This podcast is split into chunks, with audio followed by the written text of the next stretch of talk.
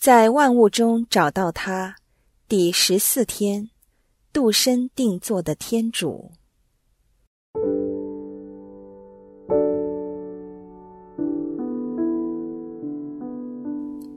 昨天我们提及寻找和认清楚天主在我们生命中的角色及形象的重要性。有一点我们需要谨记。就是在我们生命、信仰及灵性成长上的不同阶段中，天主都会以不同的角色及形象与我们沟通交往，这是十分正常的事。而且，就算是同一的形象，在不同人身上的呈现方法也可能不一样，这是因应我们生命中某一个阶段的独特情况而有所不同。完全为切合我们当刻的需要。例如，当天主知道需要强化我们信靠的德行时，他会渴望以天赋及造物主的形象与我们交往。如果我们有自我价值的危机，又或因着自己的罪性而恼恨自己时，他就会以慈悲的形象安慰及坚定我们。相反，如果我们容易犯罪，不敬畏主，天主就会以公义及公正的形象或手法提示我们。当然，正因为关系是双向的，我们能否看得清楚天主的这些形象，就视乎我们有没有对天主的不同形象有误解，或有个人的喜恶，因而选择性的接收或拒收。此外，因着我们以往的经验及个人的倾向，我们也可能限制了，亦即是锁定了天主与我们沟通的形象。因为天主会根据我们当时的需要，以不同的方式与我们连接。假如我们在思想及心中锁定了天主形象的话，我们就同时也锁定了天主可以与我们连接的方式，最终。这就等同限制了上主向我们说话，并为我们提供及时帮助的机会。举一个大家可能都听过的故事做例子：某一个村落被洪水包围，有一个村民在屋内被困。他是虔诚的教徒，笃信天主，并深信天主会拯救他，故此他不断祈祷，期望天主亲自拯救。奈何他固执地相信天主是会以天使的形象来营救他，故此他竟错过了三次被不同人士营救的机会，最终被溺毙，白白断送了自己的性命。而无奈的天主也白白眼见自己派去的三个使者一一被这村民拒绝。这个看似很荒谬的故事。不是刻画了我们对天主形象的某些执着，也曾经为我们与天主之间的交往带来不理想的状况吗？当年犹太人期待墨西亚以君王的姿态来拯救他们，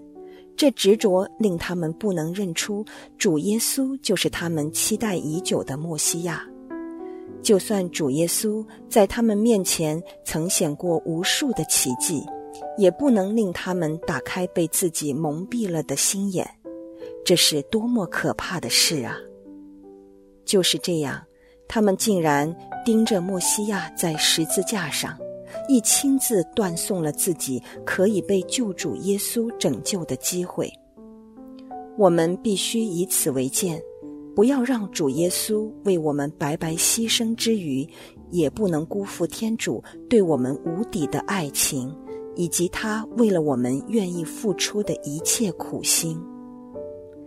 此外，我们也会倾向为天主度身定做一个我们感觉舒服而对我们没有威胁性的形象。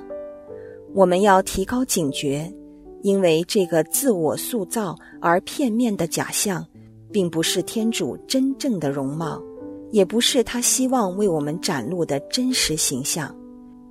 这种做法不但不尊重天主，更是自欺欺人。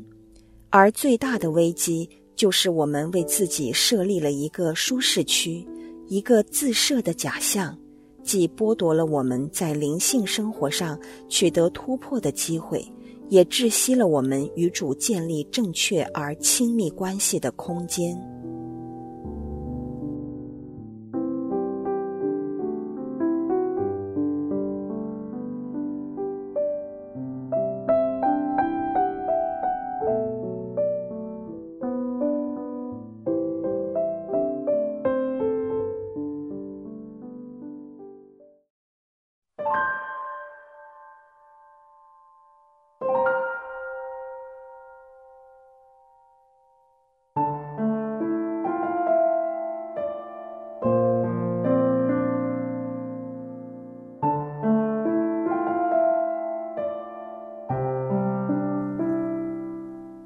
回想你过往的经验，你有没有曾经犯过类似故事中村民的错误，而错过了天主给你的援助，或因此而误会天主的情况？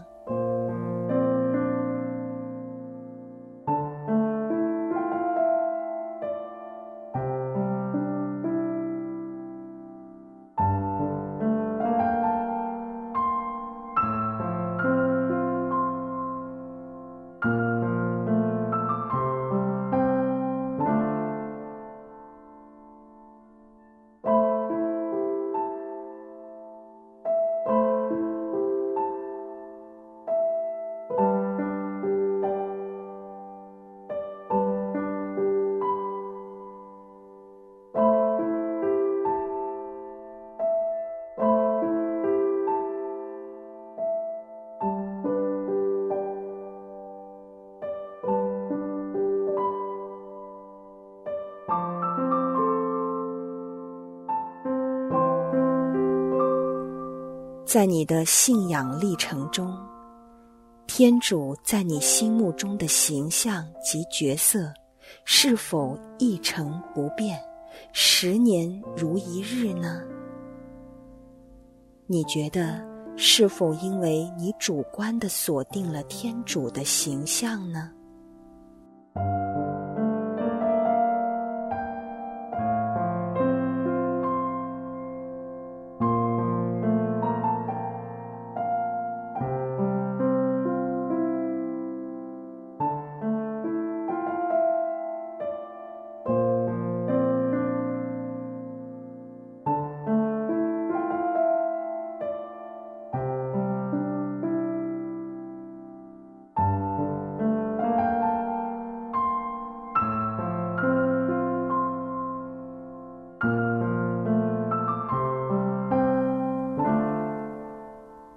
现在邀请你在反思中向天主求证，自己究竟有没有曾为天主度身定做一个舒服或没有威胁性的形象呢？背后的原因是什么？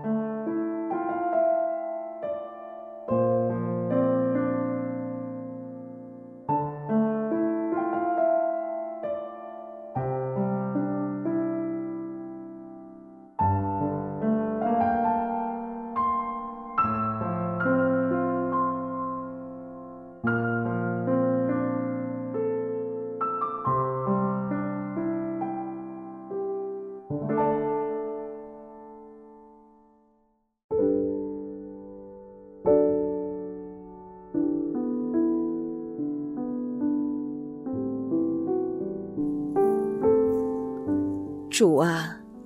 多谢你今日给我一个很大的提示，一个很重要的警戒，令我惊觉你在我心中的形象是一个我一直因为要保护自己而去自我塑造甚至捏造的假象。